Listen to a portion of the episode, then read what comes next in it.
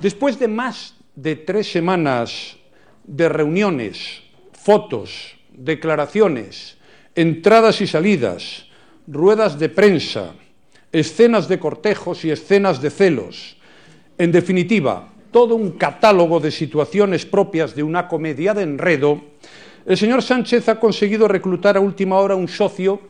que le permite presentarse ante los militantes de su partido con un pacto para someter a consultas. No diré más de este proceso porque ya lo ha definido certeramente un militante socialista de esta manera, un insulto a la inteligencia.